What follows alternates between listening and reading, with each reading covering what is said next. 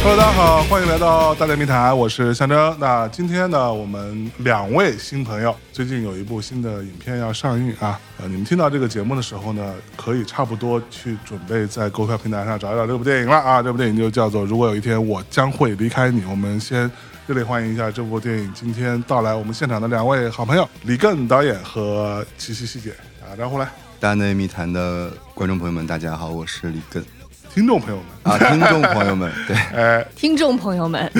听众朋友们，大家好，我是齐溪，哎，我是如果有一天我将会离开你这部电影里的参演的演员，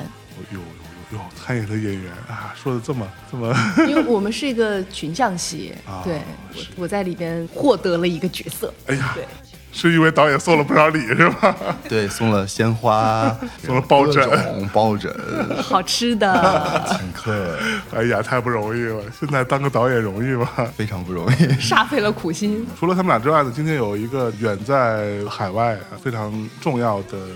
尊敬的张艾嘉老师给我们录了一小段话，大家来听一下。各位大内密谈的听众，大家好，我是张艾嘉。电影《如果有一天我将会离开你》将于三月十一日正式上映。我在其中饰演了一名与老公和女儿分居三地，在日本乡下教书的一个普通女教师。非常期待与你们在电影院相见。哇要哭了吗？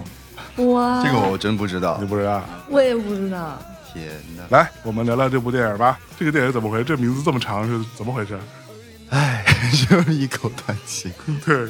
应该这是你的主意对吧？片子其实原来叫《鸳野边》三个字，因为这个故事就发生在鸳野边，它是东京比较偏僻的一个地方。有多偏？嗯，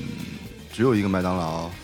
好像是一直亮着灯的那种感觉。哦，啊，中间还有这种地方我记忆是吗？嗯，为什么后来改成这个名字？其实也是想，首先让观众知道这个其实你讲了一个什么事儿，嗯，对吧？它可能是关于一个离别的故事，是然后这里面有我和你，心连心。嗯，那也未必， 也未必 对对，它其实是片子里我们用到的一句歌词，嗯就是说，如果有一天我将会离开你，脸上不会有泪滴。哦对，其实是因为脸上不会有泪滴这几个字，是才用了前面这个当片名。啊，我觉得你可以让喜姐唱一下这个歌，来来因为片子里哦也是她唱的。来来来，太难得了，没这就没想到，来来来，好的，我曾经说过，如果有一天我将会离开你，脸上不会有泪滴。脸上不会有泪滴是里根这个人特别重要的一种，可以讲是他的一种性格的外在表现也好，还是他的一种电影审美也好，就他不你是说这种审美是指什么？是一种克制嘛？对他不是很想说，我一定要什么都涌动出来。嗯很多东西他会觉得我把很多的情绪压在那个地方，或者是说我守住这有一份情感，这个可能来的那种更加的浓烈和他、他会更倾向于这样的一种表达。 ，OK，所以就是脸上不会有泪滴，特别的像里根这个人。这个反正我们当时拍的时候，无数次我脸上有泪滴，然后导演都是说我不要，啊，真的，我不要，所以嗯不他要并脸上并有不要泪你滴太外化这个表达，他就是会喜欢那种克制的、内敛的，什么东西都是往心里面走，就是好像是打落门牙往肚里咽的那种感觉。哇，你看你这种人没看出来 啊，所以你从什么时候开始形成这样子的一个审美体系的？我觉得其实我自己都不知道，嗯哦、我觉得有很多东西，甚至是执念，你自己是不得而知的。当你在做这件事情的时候，我也是最近看了，好像比如说一些演员的采访啊，或者是是文章，像希姐的几次采访都说到了这个事情，我才。意识到嗯恍然大悟哦，原来我那么的执着，脸上不会有泪滴，或者是去克制这件事情。嗯嗯，其实很多人也会问说，哎，你你为什么会那么克制？你从小就这样吗？不是，我小时候可能是特别，比如说上小学的时候是，嗯可能是最可怕的一个阶段，就是会特别的去，比如说，好像走后门拍老师马屁，也要去当那个班委、什么大队委那种，啊 OK 然后什么活动都要去参 加。啊，就是最讨厌那种小孩儿。对，然后打小报告，然后 哇，天哪！啊，就是就是那真种，的然后是，嗯但是因为因为我的学习成绩不如人家嘛，能力其实也不如人家，但是就是靠走关 系，然后就一直都是从小就很社会， 是吧？对。可是随着你年龄慢慢长大，你可能会觉得，我觉得不是我不愿意张扬，嗯是我怕我张扬出去没什么东西， 啊，所以我给自己一个人设吧，就是我克制。哎，哎我克制你就说不了我啥了。是你好像觉得我有点什么东西，但我张扬出去未必对，那我就走另外一条路。反而有点神秘感。对，太谦 虚了，我觉得你这个简直了。所以西姐最开始你是怎么回事？会接受他的邀请来拍这部片你子？就叫我琪琪就行。哎哎，因为他叫你西姐嘛，对吧？但是他当导演的时候，可不是把我感觉成西姐的 样子。哎，我之前有看到你们的采访，说他当导演的时候都特别凶，是真的吗？反正比如说一个字形容可能是不是凶，两个字形容可能是严肃，嗯嗯，呃，三个字形容是很正经， 反正就 类似就是啊假是。正经。假正经，就是是类似是这样的，为什么？其实李根是一个挺老派的一个人，他就是不论是从对待表演、对待创作、对待整个的工作这个事情，他都是挺老派的。他遵循了一套，其实还是我们一直以来，就比如说我们学校里学院派的，还有就是说我们看到的很多优秀的艺术家，就是他们一直以来的就这种传承性的这种感觉。比如说，他看到我们剧本很干净，他就会觉得说，你剧本上不做记录吗？因为他的剧本是满满当当的，每一个空的地方都是写满了他想到的所有的注脚的，妈呀，听着好像老师啊，你知道就是他非常的都没有做笔记吗？ 就他就很刻苦 OK，很老派，是这一套的那种概念的。嗯，我到现在来说，就长到这么大，以前我妈老说好记性不如烂笔头，对我现在觉得是这样的。 ，OK，嗯，你人尤其是在现在社会，就大家什么事情都特别的快，特别的，就好像一转眼一眨眼又有一个新的事情就出来了。嗯，可是我们眼下要完成的事事儿是什么呢？好像你只有自己记到自己的备忘录里边，或者是我想到什么得赶紧写到剧本里边是。这个事情好像之后才真正能记得住，要不然就是很快就忘了，真的是就是好记性不如烂笔嗯对烂笔头子。是，对，所以他说完之后，你有改正吗？你有记吗？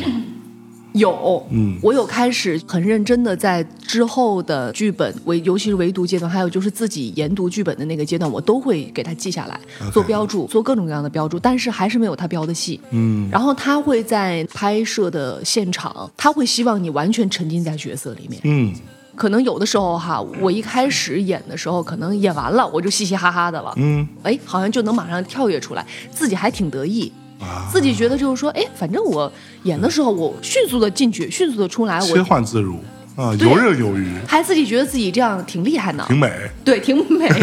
但是其实后可能一两天之后，我就发现，其实里根他对这个事情他是反感的，他都不是说是他无视这个事情或者无所谓，他是反感的，是吧？是吗？对，你看。 还挺还挺实诚。他是反感的，就他会觉得说，一个角色如果你不是沉浸在这个角色的当下，他表演的气氛或者他整个的一种创作的那个底色里面的时候，你老是跳进跳出，一会儿自己一会儿对方，你真的是容易混淆的。是，我到后来我就发现说，我把这事儿想的有点轻了。嗯，可能是因为我们一直以所谓的姐弟相称，一直对是好朋友，是，而去忽视了这个事情对于他的创作有多么的重要。嗯，和这个角色，其实对于他来说，还有对于整个电影来说，都是一个非常有仪式感，其实是一个很重的事情。对，而我不应该用这种觉得自己好像演了点戏就觉得自己了不起了，就是这种有点轻率的这种态度来对待任何一个角色。嗯，对我之后，反正因为他脸很臭，反正我自己也自觉了，就知道说可能是需要调整了。是。那你作为一个也算新人导演了，对吧？嗯。碰到一个像齐溪这样的比较成熟的演员，你你就敢脸 臭，他已经在努力的压制不要脸臭了 对，他都在想方设法的在适应我。对，嗯，其实我觉得我自己还是不知道。嗯就是我自己其实也是听别人这样说才知道自己啊可能黑脸了或怎么样，因为我有的时候确实容易挂相，哦呃，就是，但是我觉得其实真的是跟希姐，因为生活中太熟了，所以你知道，无论你怎么对这个人，就算你某种程度上好像伤害了他，他还是依然会在你的身边，所以不用想那么多，哎，什么好像新导演跟这样的演员，呃。就是要客气啊，或者要注意态度啊。但是其实事后反思，我觉得一个导演，嗯，其实是要做到这些的。是要就是做到那些你要去替别人去考虑，啊，你做好你自己的事情，不要去要求别人，因为每个人都会有自己的适应的一个方法。是也许有的人就是要靠所谓的跳进跳出，那个反而是他控制自己情绪的一个方式。那又有什么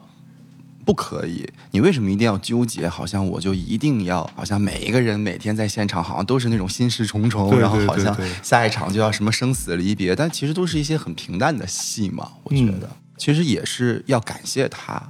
因为他并没有跟我去计较这些东西。嗯，对，就是你能感受到哦，大概是第二天、第三天的时候，两个人的那个就那根绳儿，我觉得导演和演员之间会有一根绳儿，嗯，就是啪系上了，啊，那个是很幸福的，是嗯。所以到我到我觉得到是第二他天、第三天才记上，第二天下午或者第三天吧，因为第一天肯定是会磨合的，嗯哎所以我觉得其实是他包容了我这个新导演很多。就是按理说我应该做到导演对演员的尊重，嗯但可能我们确实是姐弟，你会是忽视这个东西。嗯，但他没跟你计较，是我在想啊，我那个时候是不是因为就是有点儿想要让那个气氛轻松一点儿？嗯，所以会有那种感觉是说，你会觉得他在拍电影这件事情上，可能尤其是在面对团队这样的一个组的状况里边，没有那么有经验，嗯所以你可以稍微调节一下。呃，我倒不是说是对他，嗯可能更多的是想是我们演员的那个整个的大家组合，因为其实人也比较多一些，还有外籍的演员，嗯嗯，而且我们都在一个特别小的一个南国亭的那个餐厅，嗯，确实地方不是很大，嗯而且它是在地下室，是而且我那个时候每天吃完饭还帮大家收盘子，哦就真的是很，嗯我演的是店长嘛，就很想通过这样的一种方式，就是说，但是我是开开心心的收的， 啊、就是想让整个那个气氛变得轻松，然后但是大家很融洽，就好像是在做一个好玩的事情。嗯但是后来导演就说你不用收了，他说你休息吧。哦，因为主要是他收了，我就要去收，对吧？他收了，如果我不收，就显得我太不懂事儿了。不是、哦我有演的那道个角哦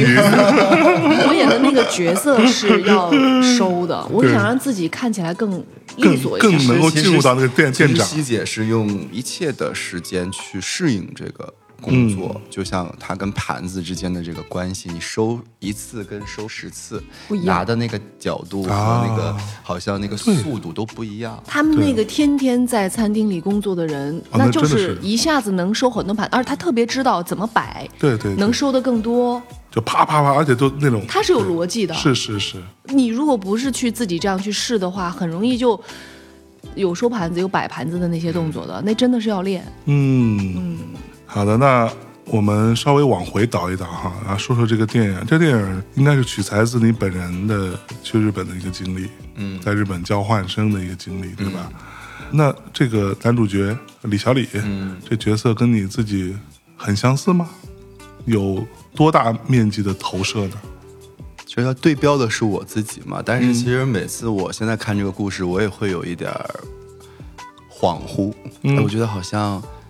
所有人都是我想象中的那个样子，但是这个角色，我觉得好像他又熟悉又陌生， ？OK，嗯，熟悉在哪儿？陌生在哪因为儿？熟悉其实它就是对标着我自己他的那些互动啊，或者说是做的那些事情啊，嗯嗯某种程度上是自己做过的嘛，嗯哼嗯陌生的感觉也是属于他好像是我又不是我的感觉，嗯比如别人都说，哎，他好像是一个很很善良的嗯人物，你会觉得，哎，我有那么善良吗？别人说他，哎，他好像是一个呆呆的，然后我就会想，我有那么呆吗？嗯， 就就是会有这种 OK，一个距离，我觉得。所以你们当时拍的时候，就是在你当时打工的那个餐厅，对，就是我当年打工收留我的那家那店家餐厅啊，那餐厅还在还在，那些人还在，哦，它还在营业当中。还在。哇，那你当时是怎么样去？就是你觉得非要去到那个环境、那个气味、那个灯光下面，你才能够找到那个劲儿吗？重新搭一个地方不行，我觉得是自私的吧，就是说你去做新导演其实是会怕的，嗯当然肯定是在这边搭一个景，可能拍的都会更丰富，嗯但是好像你给我一百个机位，我反倒不知道该怎么去拍了，但是回到那个地方，就是觉得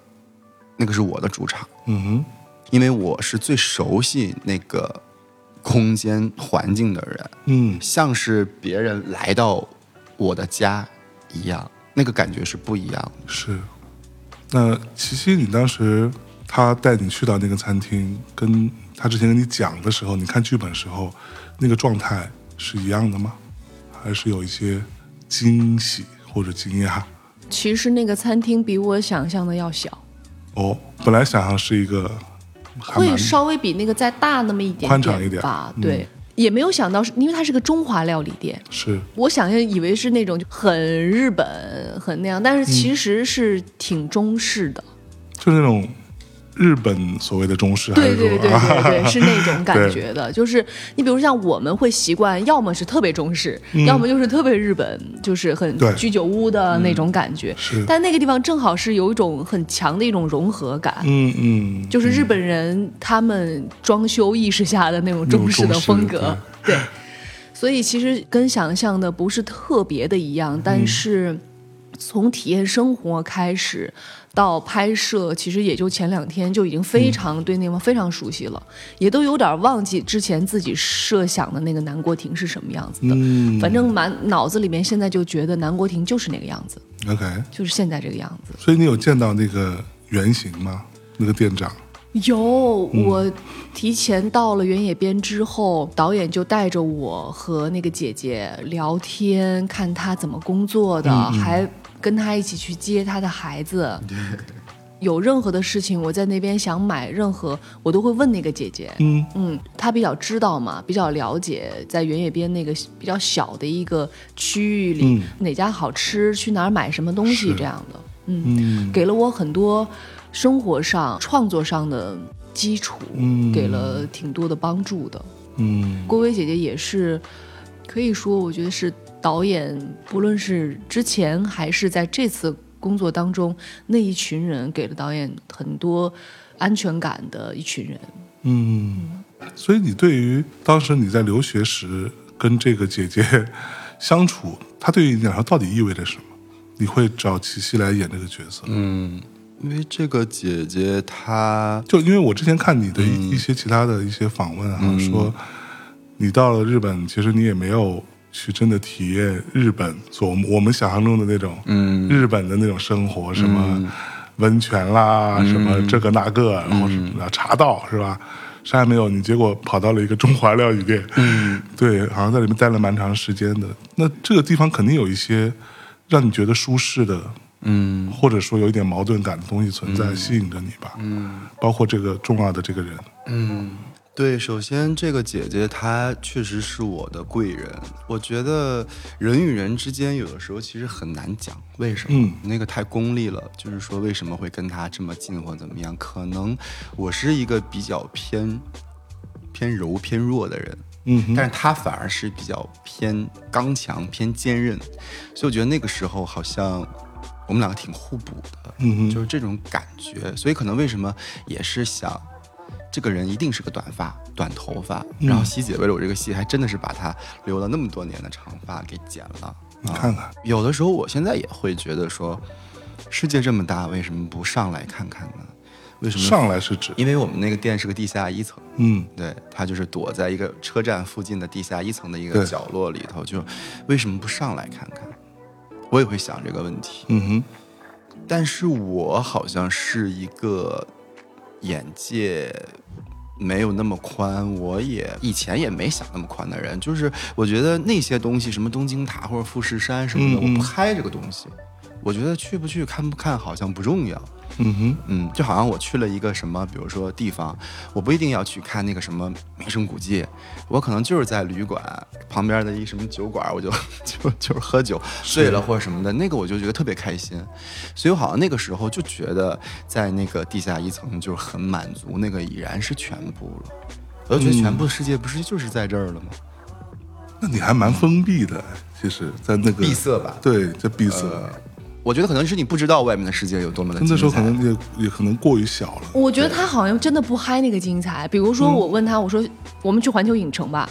他说、对啊我不想去，我说不行，我不行，我不去。不行，然后我 Why？说我们玩狼人杀，不是狼人杀，是其他人说的叫欧姆龙剧本杀啊，对，剧本杀剧本吧杀。他说我我不玩，不行，而且就是在这个时候，他是一点儿都不带要，好像要体恤我的就是情绪，直接拒绝。我是那种只要有新鲜的东西，我一定要去，什么富士山，什么对东京塔，我全部都去。对啊，我是那种人，就是一定要把这些新鲜的事情尝个遍、试个遍的人，但他不是。你看看你什么星座我巨蟹，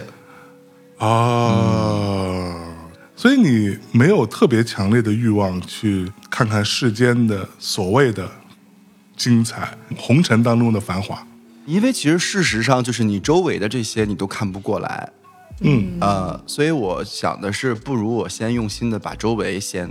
当然，我有那么大的能力，我一定想出去看吧，因为人都是想走得更远嘛。但是其实周围的已经看不过来了，我知道了，他嗯是、因为他非常细腻，他同样的一件事情，他可能能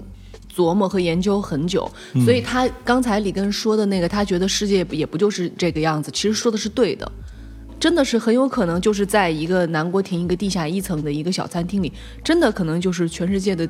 整个对状态也聚集在那个地方的，不是不能够这么去解释，或者不能也不是是不能这么去看待的。嗯，嗯对，有的时候我们愿意，比如说就我，我就是一个愿意去憧憬外部事物的人，嗯但他是愿意往深了走，非常深刻的去体验内心感受的一个人。嗯，但是这个没有一个对错，或者没有一个，只是说大家的一种喜好是或者是选择不一样。嗯，是这样吗？对我觉得它肯定是美化了，呃，也听出来对了，对，听说美化了，美化了。 果然是好朋友，你看看。我就是比较矫情，我觉得。其实我觉得你要去一个远方，不要带那么多包袱，会很累。嗯，对你一身轻松可以走得更远。是但是如果你事事去计较，一方面可以说是很细腻啊，或者是很敏感，但是你会一直好像被困在原地的感觉。嗯，就是因为周围的事情已经消耗了你所有的这种能量，你自然的就想不到要去看更远的地方。我今天来听李更说他自己矫情已经第三 次了。对我碰到过真的很矫情的人，啊、很矫情的人不会说自己矫情的，就他已经在矫情当中迷失了自我，他啊哎，整比如 说我，那我我才是真正矫情的人。 那我立人设被你发现了。 对不对？所以其实你会觉得他是有矫情的部分吗？谁都有矫情的时候，嗯只不过他矫情的时候，我去包容和理解他，我去试图把这个事情捋得清楚一点。我矫情的时候，他也是就默默的陪伴和倾听。嗯嗯其实大家都有矫情的时候，是，矫情其实很多就是自己碰到了一些问题，自己绕在里边想不开嘛，对是这意思吧？是对呀、想不开是一方面，我觉得矫情更多的是有某一种，就感觉这样也还蛮美的 那种感觉，你知自道吗？我自对，我感动，自我感动，陶醉，就是我现在陷入到某一种困境，对然后或者我现在很忧 郁，有对，那我可能有的时候会有点儿。我觉得你应该没有，你怎么了？看 着我，自己说了不算，啊这得要别人来你觉得有吗？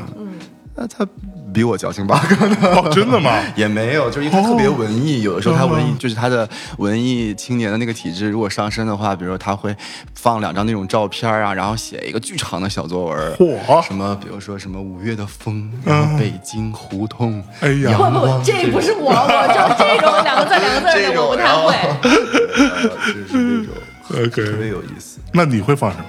我可能会放一张自拍吧， 然后或者是放你自拍拍了哦一个什么 我东最西丑的照片都是他拍的，妈呀他会给你作图，给你写字，丑化我。就很有意思，呃那些。 OK，或者是放一首什么，然后里面可能有一种歌词儿是那种特别文艺的，可能不，但是问题就在于，比如说你在朋友圈里看到有人发一首歌，我在微博上发一首歌，嗯，你真的会有那个耐心去看里边的歌词里边哪一句猜他在想说什么吗？我是不会，我会，你因为会吗因为我是这样的人，啊因真为的我会就是说我发了一首歌，我就希望别人觉得说，哇，这个歌词肯定是有他想说的，对对对对所以我们的片名就是歌词 啊，啊，对吧？真的是太隐晦了，所以大家就说，哎，为什么不直接点儿呢？想说就唱出来嘛。是你之前有过一些习作，包括这次这个电影作品，嗯其实都有跟别离、嗯离别这个事情相关的，嗯这个怎么说呢？我之前也见过很多年轻的导演，包括一些相对成熟的导演。那这些人，我觉得大体上啊都有一个共通点，就他的第一部作品很重要。这个可能就是某一种母题，嗯就甚至包括很早之前我在节目里说过，见到王家卫的时候，我也跟他说过一样的话。我说，其实你在每一部电影都是拍的是同一件事情。嗯对，其实从头到尾你在在讲同一个东西。嗯。对，那别离这件事情会成为你的母题吗？呃，我觉得不是会成为嘛，而是已经经是是了，好像是。那为什么？为什么会选这样的主题呃，不是我选的他，嗯他选的我吧。 ？OK，嗯，那会有什么事情触动到你？是你很想要去表达关于这样子的离别的事情？你从小有过这样的经历？我觉得每个人都会有吧，可能就是说你从小到大会，比如离开一些地方，离开一些集体，或者是你的亲人会离开你这种的，就是我觉得这个是生活中特别如影随形的一个事情。嗯，那这件事情它的美在哪里？它不美啊，它不美。对啊，嗯我觉得就是我特别害怕这件事情，我学不会。学不会离别，我觉得很多生活中的课题，你都是可以去努力的，起码说是，就是你不一定是说做的很好，但是你你可以觉得啊，一点一点的往前走，或者是慢慢去接受。但离别这个东西，我总是摸不着头脑。对于这件事情，就我是特别害怕，会特别纠结，甚至是特别想去躲避。但我觉得生活中你有了一个你想去躲避的事情的时候，就像你有一个特别讨厌的人，你肯定会偷偷老看他。我有一个特别讨厌的人，哦我拉黑了他的朋友圈，但是我会经常点进去看看，哎，他他又发啥了，最近或者啥的。所以我觉得我怎么都学不会这件事情，我会那、哦啊你是呃反这样的而，人啊 反而很关注他。 ？OK，嗯，啊但我觉得什么人会面对离别可以拿满分呢？我不知道，生活中的大家，嗯或者说是冷血的人，是。或者说是一个勇敢的人，我不知道。你害怕吗？当然害怕，就是因为害怕嘛，才想会躲避嘛。那你通过作品想要对他做什么呢？是记录一下这种害怕的感觉，还是想要试图用另外一种方法跟他相处？我觉得就像刚才说的，脸上不会有泪滴，就是我生活中是做不到。嗯，我生活中，因为脸上不会有泪滴，其实它就你生活中是会有泪滴的吗？对，啊而且很多吧，嗯，就是 too much 可能是。呃，OK，但是我觉得脸上不会有泪滴，它不代表心里面不难过，它只是把那些负面的、消极的、束缚你前进的东西藏起来，然后我向前走。嗯我觉得拍电影一定要比我的生活要高，嗯所以我在生活中做不到的事情，我想去电影里面去试一试，我想去感受一把。嗯哼，可以理解为电影是一个你对于别离这件事情的某一种比较理想的处理嘛，就是电影里的人物或者他的处境，是你现实中做不到的。我觉得不是理想的处理，因为我做这个电影的时候，其实真的没想那么多，没想那么深刻啊。你要讲一个离别的故事，或怎么样的，或者是它是一个好像很多人物的群像故事，或怎么样，因为这个太难了，我我不知道这么难。拍之前我不知道这么不知道，当时只是很笃定的知道啊，我想要去刻画这几个人物，嗯以及他们之间的人物关系。那离别这个主题也是慢慢慢慢的，你写完了剧本，拍完了，做完了后期，你再反过头来看，哦，原来你讲的是这个事嗯情。所以我经常说，我没有找他，我巴不得他离我越远越好， 但是他找上我了，那怎么办是？找上门来那就也不能退了， take it。就面对吧。其实你在第一次看到剧本的时候，你对于离别这个主题有什么样的感受吗？或者你觉得，哎，这个故事他在讲离别哦，我看到这个故事的时候，其实呃拿到剧本儿挺早的，有过看到挺早的那一个版本的，然后当时就觉得是一个特别细腻的故事，就他对于很多的。情感还有很多的记忆的描述，还有很多场景的描述都特别的细腻。后来到了最后拍摄版的剧本的时候，我有一种感受，就是挺体面的。如果我们要是说到离别的时候，我会觉得说，其实离别的时候，我们别的事情悲不悲伤，肯定悲伤。会不会经常追忆，或者是经常在会矫情这个事情？反正至少我会，嗯，但是好像就是体面是我们唯一能做到的一个，给自己或者是给外在，或者是给离去离开的人的一种最好的一种姿态了。嗯哼，对，所以就是体面是我感到这个剧本里给我很重要的一个元素。你比如说像是那个能剧透吗？可以。以下有剧透，各位同学啊，来透着，里边有一对老年夫妇，嗯他们的离别就给我一种感觉，就是说非常非常的体面。嗯哼，可能我在想，可能因为我们现在，比如说刚才导演说他害怕离别，或者不知道离别的时候要怎么样，可能是不是因为我们年龄还在处在一个比较迷茫的一个人生阶段，可能真的是不是到了有一天，对于世间百态，对于生生死死这个事情，可能见得多了以后，真的他们就会有一种泰然自若和有一种很体嗯面的一种东西。那个也不是说他们使劲去强调的，或者说我一定要使劲摆这个姿态给别人看的，就是他们的年龄和他们的心胸到了一个阶段了。嗯嗯，他就是可以站在跟我们不一样的高度和维度看待我们现在看起来还非常非常觉得不能够去理解、都不敢去直视的事情。嗯，所以你害怕离别吗？我非常害怕，嗯非常害怕。我跟导演其实是一种类型的人。说到离别，就是不会想要去面对他，直接的去跟他正面碰撞，因为那种东西很痛、很撕裂、很很伤心。嗯嗯，对，我会想要让自己， 确实就是会害怕这种感觉吧。嗯有的时候想想，有的时候伤心和撕裂对于艺术创作者来说，可能有人会劝你说，这可能是礼物，对，这可能是一种会给你更丰满的体验的一种礼物。可是你还是会觉得说，那难道我本人的日子就不是日子吗？ 难道我本人的内心感受就要因为我作为一个演员，作为一个艺术工作者，我一定要去尝遍人间的各种各样的痛苦吗？嗯哼，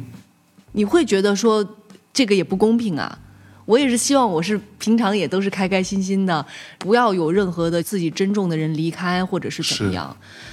可是这个东西是每个人都会面对的，嗯，可是你会向往你刚刚说的那种更坦然的面对生死离别这样的心态吗？我不向往，但是不知道自己有没有一天会是那个样子。嗯其实像比如说刚才导演有提到，像张艾嘉老师，嗯他是在我们平常会相处的这些长辈当中，像他和田壮壮老师，他嗯们真的非常的丰满，非常的给你很多，就像我刚才说的高度和维度不一样的很多的劝导。嗯嗯很多事情可能在我们看来是过不去的，但是在他们可能一句话就能把你给点透了。嗯嗯确确实实，这个东西如果没有他们在，我可能要花很长时间，或者是我们要花很长时间，不论是工作还是生活，很多问题可能自己解答不了。但是有这些真的是高度和维度这种长辈在，是一件很幸运的事情。是确确实实生活的时间比我们长，对，他们确确实实经历了很多我们没有经历过的事情，嗯所以他们说到有些话，那就是对，那真的就是得听啊。嗯你听了以后，你会发现说，嗯，就是会舒服好多。是。那你会向往这种对于离别处变不惊的状态吗？或者想说有一天我其实可以不用太在意了？呃，我拍之前其实是很向往的吧，我觉得，呃，或者是我要做完这个片子还没做完的那个坎节儿上，嗯嗯呃，然后我可能会特别的向往，是，嗯，但是当好像彻底做完这个片子的某一刻，我好像觉得都不重要了。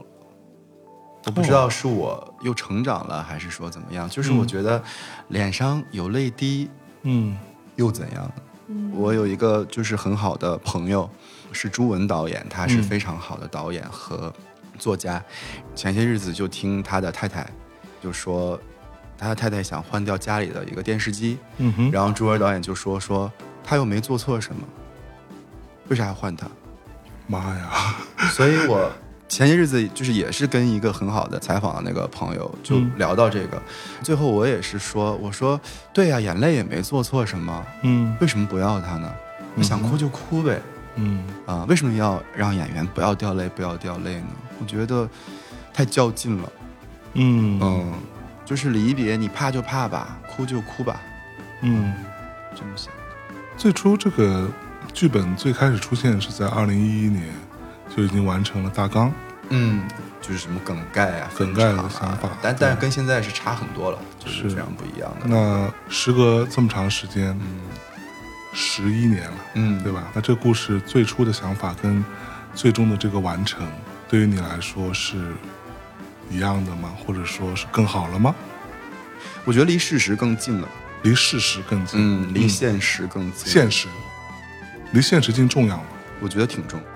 因为是你自己真实的东西，我觉得它就足够值得你去做。只嗯是说，你一个人，你是一个新导演，你现在不是说，比如说我写了一篇文章放到一个博客上，嗯你爱看不看，嗯你想看看你就看看，对吧？对，你现在是想拍一个电影，就要花费很多，是然后你还想奢望观众要花钱走进去电买影院票，，那这个东西就意味着你要拍一个你的故事，好，但你是谁？我为什么要看你的故事？嗯但是当我最后发现，原来我拍了一个不是成长的故事，而是一群人的故事的时候，我就会更有底气。嗯就是我觉得它不是一个自己的成长故事，我觉得它更像是一个发现的一个群像的这样的故事。其实挺想对李根说的，我是觉得你可以真的更加的放心。哼，嗯其实从我们第一次放片到现在，我看过四遍吧，还是五遍了。嗯，包括所有看过的朋友，就像大家说的，其实没有在我在意你到底是谁，大家确确实实是看了这个电影以后，觉得电影里就是有好的东西的，是，所以你真的是可以放心，他们没有说在意说这个名字到底有多长，当然也没有在意说你你你到底是谁，或者是到底是谁演的，确实这个故事里一定是有能打动别人的地方的，嗯而且确实拍的是不错的。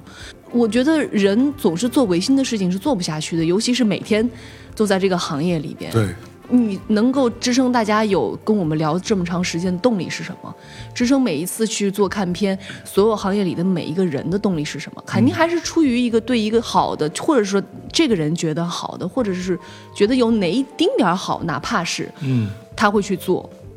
嗯，是，大家到现在不会说太强烈的去强拧着自己，拧巴着自己去干一件自己不想干的事情。嗯所以这个不是说你一光说哦我要怎么样，或者是说我什么什么能够换得来的，还是说这个作品它确实有值得我们去推敲和值得我们去看的地方。你嗯，真的要放心。你会放心 吗？我就是先答 应着，先答应的，我尽量是吧？你就确实你是谁不是很重要，但是你你是谁，对于你自己是重要的，对于你在你的作品当中的呈现，你觉得重嗯也点？呃，其实也没有那么重要，我觉得，因为零七至零八嘛去留学，对吧？嗯我是一九年回去拍的，十二年，中间的每一年都回去看他们，啊然后再去跟他们打几天工，再睡睡哪个人家的地板这样的，就是有些东西你会自我感动，对，我觉得是我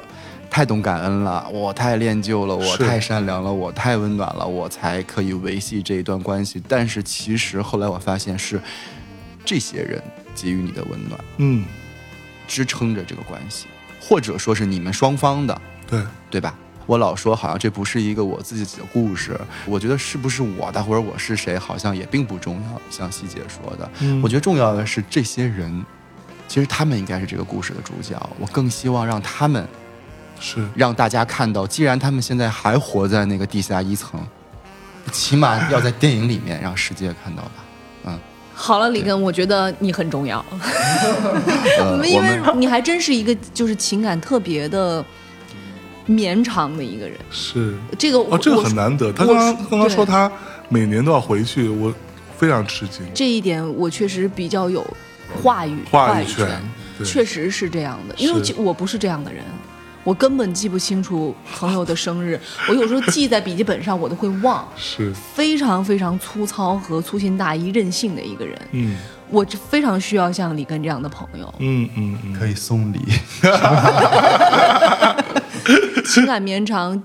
真的能记住很多很多的生活里，有时候我们容易忽略掉的很多东西。嗯，现在真的，这样的朋友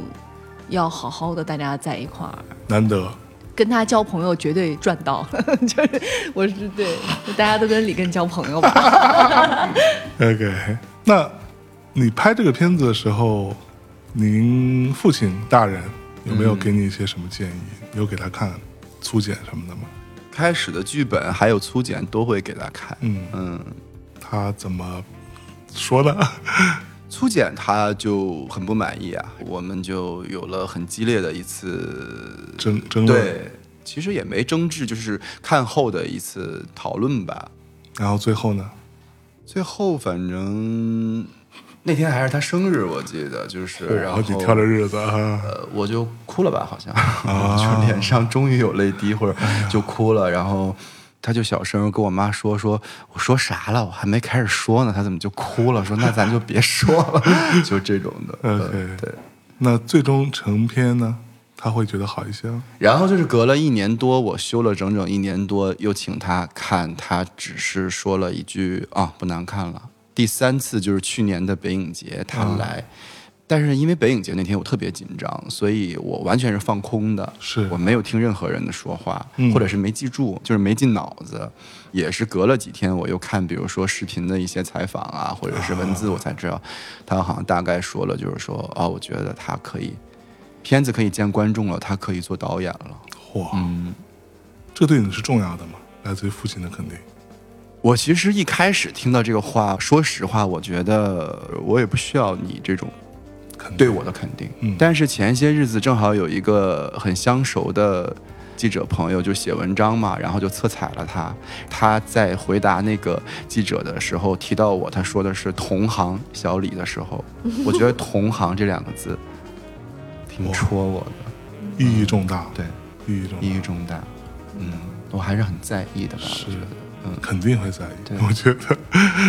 其实这他说这段就让我想起我早年看那个 NHK 还是什么拍的一个宫崎骏的纪录片儿。嗯那时候他儿子不是刚导了那个一个动画片儿嘛，《地心战记》，就他旁边都是什么各种他们工作室的各种工作人员，然后他儿子就毕恭毕敬的请他来看，说这个版本，看完之后他就觉得说的特别难听，你知道吗？就屎一样，意思就是什么破玩意儿，然后就完全不给面子。然后他儿子回去一月修修修修，修到最后他说，嗯，至少还算是那么个东西吧，对，就得到了肯定。会不会也是所有父亲们的一个人设？我觉得，我觉得好像有点像，就是他们是不是有一本小手册，知道吗？ 我的妈呀！ 但是你有没有想过，比如说站在父亲的角度，他也是需要在父亲和同行这两个角色当中的一个适应和转变的，对对对，因为确实这个对于你来说。它是一个需要去适应的东西。可是对于父亲来说，他也要适应。也是需要适应的。对，同时吧，我觉得从小你没有想过我想要做电影，最开始的时候，没有，我觉得离我很远，挺遥远的。所以家人也没有说让你去啊，对吧？进这个圈子吧。结果你去学了日语， 对，所以你小时候是不喜欢电影的，不是不喜欢，就是也很喜欢看，但是没想过说我好像可以做这件事情，就觉得这个是很专业的一件事情，然后离自己好像挺远的。是嗯家里面好像也觉得，哎，他好像还不到时候，或者是他做不了什么的。嗯嗯，兜兜转转，最后还是回到这条路上来。对，就转回来了。你会觉得这是某种命中注定。我喝醉了的时候会觉得，哎呀，就是好有缘分，又是一个圈儿转回来了什么之类的。 对对，嗯就就刚刚我们在录之前，你还没来的时候，我跟他说，我说会不会觉得你整个去学日语，然后去日本，嗯，整个这个过程，如果说你跳脱出来看，这这就是你拍电影的。前边的体验生活跟积累故事的过程，嗯，就放到这里来，所以最终你其实就是在拍电影啊，嗯，就感觉绕了一个圈，但这个圈并没有白绕了，它最终还变成你的电影故事，嗯，你要让我来看，我其实一直在侧面的也是在观察他。嗯我认为他是去哪个地方，就算他不是去日本，他可能去了某一个地方，嗯，他也一样会拍的，是，拍的是那个地方的故事。就这个事情是他肯定会做的，嗯而且其实呃，里根他在整个的电影从出雏形到一点一点的整个这个过程，我可以讲是非常的艰难的，而且是在所有大家感觉上是能帮助他的人没有参与的情况下的那种艰难。他全是自己一个人扛过来的，就真的是一个战心战心的一个人去面对很多很多的方面。是啊，的难题的。真的好，他修改剧本修改了两年两多年，多，碰到了很多的挫折。有一次，他好像是不是要哭了，要落泪了， 就受到了挫折，然后来到我们家，来然到后你有的身聊过边，对，聊过一次。没有人在，好像是过度的保护他，这一点我确嗯实站在一个旁观者，我可以去见证，确实没有人过多去保护他，甚至因为他的身份而变得对他要求非常严厉，妈呀！而且会对他觉得好像是叫你就应叫该做得更好，可能会对他说的特别的严肃和严厉。是，嗯你觉得就嗯这样想想对你他好你从一一年到现在，对吧？你要是真的那么顺利，你可能当时有个想法，隔个两年你就开拍了，拍完之后这事就已经在一年出来了。临拍摄的时候，他有一次给我打电话，他说：“希姐，如果我现在不拍，我可能未来这个电影我拍不了了。为什么？” 他可能是直觉，而且确确实实他说的也对。你看，一九年之后就疫情了，对对对对，确实真的就拍不了了。所以他那个时候，我能感觉到他的那种艰难和他的那种咬着牙，他是有狠劲儿的，只不过他的狠劲儿被他那种很谦虚、为人处事都很周到的一个外壳，就是好像大家会忽视他的这种执着和这种也有点执拗的这种心气儿。他其实是想要去证明自己的，他非常迫切的会想要去证明自己。自己不是一个好像需要被人去保护，或者说不是一个就是一个很绵长的一个大男孩儿。他打扮老戴一个棒球帽，老穿帽衫儿，但不代表说他不是一个犀利的一个人。对他其实非常迫切的要去证明这个，他才能把这个事情扛下来。换作是我，在一开始那么多挫折，然后到筹备，到要拍各种各样的事情，他真的是亲力亲为。身边有非常好的制片人朋友，有朋友在帮助他，但是他自己的扛下来，跟方方面面去配合，这个绝对我可以见证，都是靠他自己，嗯，都是靠他自己。 你是很迫切的想要证明自己吗。 对，我们不是说好要互相吐槽吗？就是导演这个稿子你念对了吗？ 导演他自己的这篇稿子你念对了，在之前，我先有一个小问题：你的幕后团队那么强大，嗯，有那么多王宏伟老师做监制、制片人，庄丽珍老师、万嗯娟，这里面还有算是业界最顶级的录音指导、杜笃之，嗯，等等吧，就是这些都是像天降神兵一般的来帮助你。那呃这个已经可以了，对资源很好了呀。对，那你还有什么不满足？对呀、所以我没有 说西界说，我不敢说。呃 OK，因为我觉得确实是会遇到一些挫折，但是就是想到你其实已经近水楼台先得月了嘛，嗯，很多时候，对所以就别说了。我是，比如说我去 First 嗯见到那些年轻导演，嗯那真的很多真的是啥也没有，嗯，当然也没有钱，然后他可能就凭着某一种莫名其妙的执着，嗯他一开始的那个剧本，就是被这个电影的制片人万娟姐嗯，直接就是拒绝了的， 直接拒绝，直接拒绝了的。他最早也去参加过类似这种创投，嗯 是他整个完成剧本前两年就是被拒绝了的，嗯 OK，而且就是他非常就是那次非常的受挫。大家不知道他到底是谁，所以其实太难了嗯我也去过 First，、我也去过像平遥什么的。我其实也是想跟很多的创作者来说，可能还是创作本体很重要吧。嗯嗯嗯，就是这个东西足够吸引人和什么，就是你可能确实沉下心来去做做事情，其实挺重要的。嗯很多的呃行业里的前辈，他们是会非常愿意倾囊相助的，对，不是说只是针对是谁。是，你像李平民斌哥，嗯跟非常非常多的年轻导演合作。很多都是第一次拍戏的导演，是他不是因为你是谁我给你拍，确实是这个故事是不是能够戳中他心中的一个东西。真的，做艺术人有的时候挺简单的，是，他们会愿意去帮助你的。像张艾嘉老师，他不光帮助李根，像汪慧老师不光帮，他们帮助很多很多的人。很多年轻导演，对很多很多的人，嗯所以我觉得大家不用过度的去曲解或者是放大他们的好心，也不用去好像小看说谁谁谁的付出，嗯真的，要不然其实都不公平，对谁哎都不公平。他要先来创作，你像 First 的那个邵艺辉，嗯，就是凭着自己，他就是就是一下子啊窜的很那么的猛，是嗯对吧？，你看西姐特别通透，我们看别人的事情可能都会很都痛，哦是，对，看自己的就到会自己这边就会，我只能觉得，就是说，像洪伟老师、壮老师，因为都是我研究生的导师嘛，嗯都是自家的师傅，是对所以自然而然确实会有那种耍赖，就是是我写了这个剧本，我要做这个了，你得帮我，嗯帮帮忙我呗。 对，但我跟你讲，他有那么多学生，嗯他有那么多届的学生，他都帮忙。嗯 到了肯定还是我得看哪个故事、哪个作品，嗯，我觉得有它洪的伟价老师值。是首先看内容的，对对嗯对，，他会首先看内容，没错对。所以你不要妄自菲薄。嗯不要过度谦，不要过度谦虚，也是一种骄傲。 过过度谦虚，甚至甚至是一种傲慢，我觉得。 被发现了， 嗯，好，那接下来这个问题会比较稍微尖锐一点。那我前一阵跟几个导演聊天的时候，还有聊到这件事情，我觉得我们现在我们这个市场，可能大家都已经习惯了吃重口味的菜，乒乒乓乓得打，得撒狗血，对吧？但我这里并没有评判的意思啊，嗯，我没有 judge，嗯，我觉得那最终呈现的市场结果是这样子，他喜欢看热闹的，喜欢看轰轰烈烈的，喜欢看花花绿绿的东西，嗯，特效，嗯，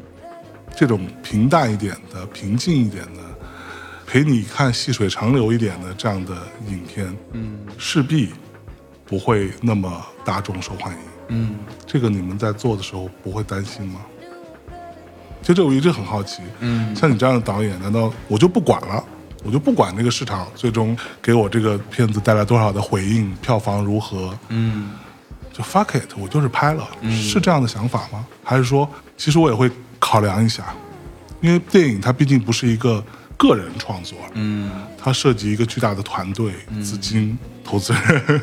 制片人，就是所有发行方，它是一个很漫长的一个机构组织，我觉得是一个过程，嗯打脸的过程。嗯拍之前，其实我非常的笃定，我觉得只要我拍了这个故事，我不会去管别的。 ，OK，我也认为我自己是这样的一个人。然后你真正开拍的时候，你想的就是我要拍好，嗯我不能折。拍完了之后，你你做后期或怎么样，你就会去想，我一定要去入围电影节。入围了电影节，你去了颁奖现场，你想的就是我要上台，我一定要得奖，我练了好久那些感谢的话，我要说出来。是之后要上映了，就会想说啊，只要上映了已经很好了，只要顺利上映就行。对，现在马上要上映了，你就是会想，希望更多的观众来看。 对，所以我自己也是一个认识自己的一个过程。嗯，嗯，但是我觉得其实当然会害怕，我就每天很焦虑，会一直的不断的给我们的宣传，嗯，会发微信什么的，只有那种东 西会缓解我的焦注虑意力。对，但是我我是问心无愧的，就是我可以问心无愧的去焦虑，因为我做到了我自己。能做到的对，嗯最就好的，就是说，你要当一个新导演，首先你要去自问，你凭什么？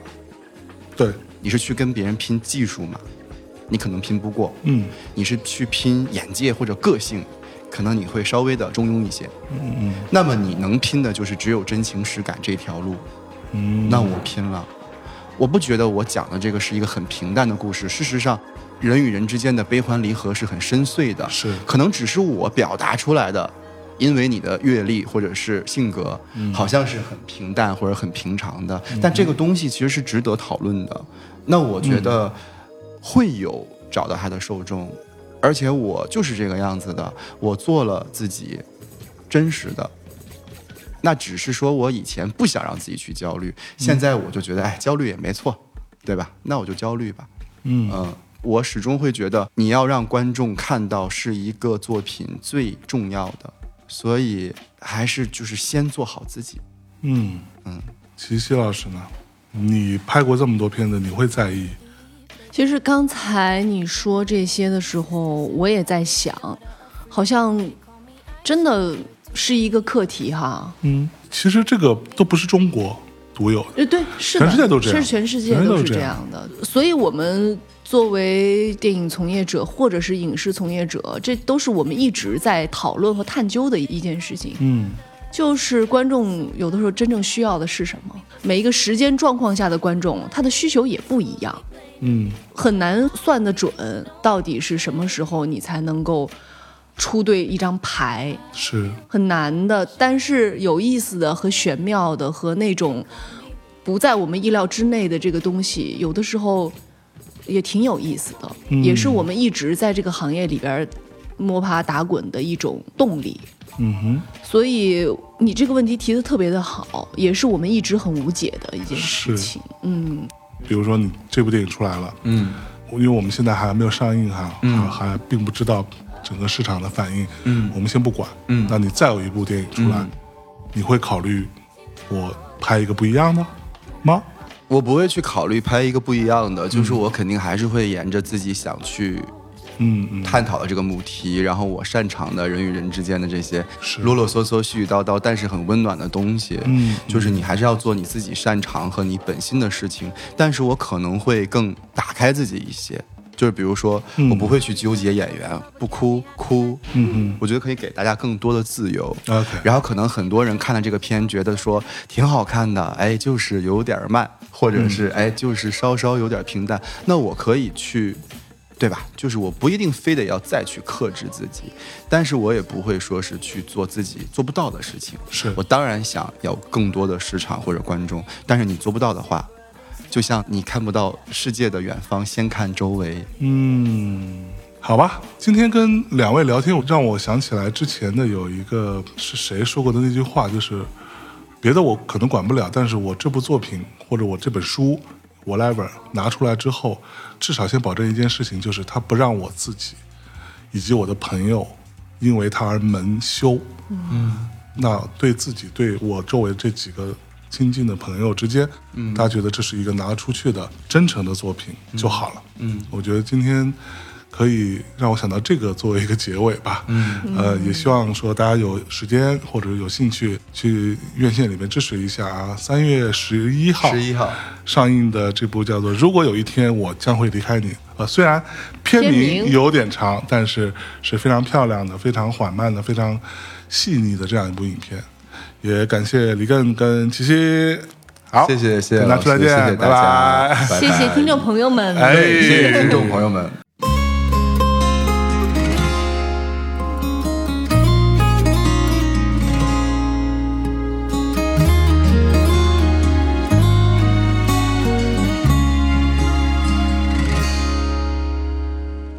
这是世界的某一个角落，收留我们的喜怒哀乐，和夜深后的灯火。习惯了的外壳碰不得，可每个人都难免脆弱。如果你很想说对我，向着不同的终点奔波，每天同样的日出日落，未来还没有线索。悲伤的、迷惘的太执着，别成了将温暖交换着，至少不那么的寂寞。如果我们终会离散，在分岔路各自转弯，拥有了人生这段秋千上缺憾。如果我们终会离散，结束这漫长的短暂，回忆里的璀璨会提醒我勇敢。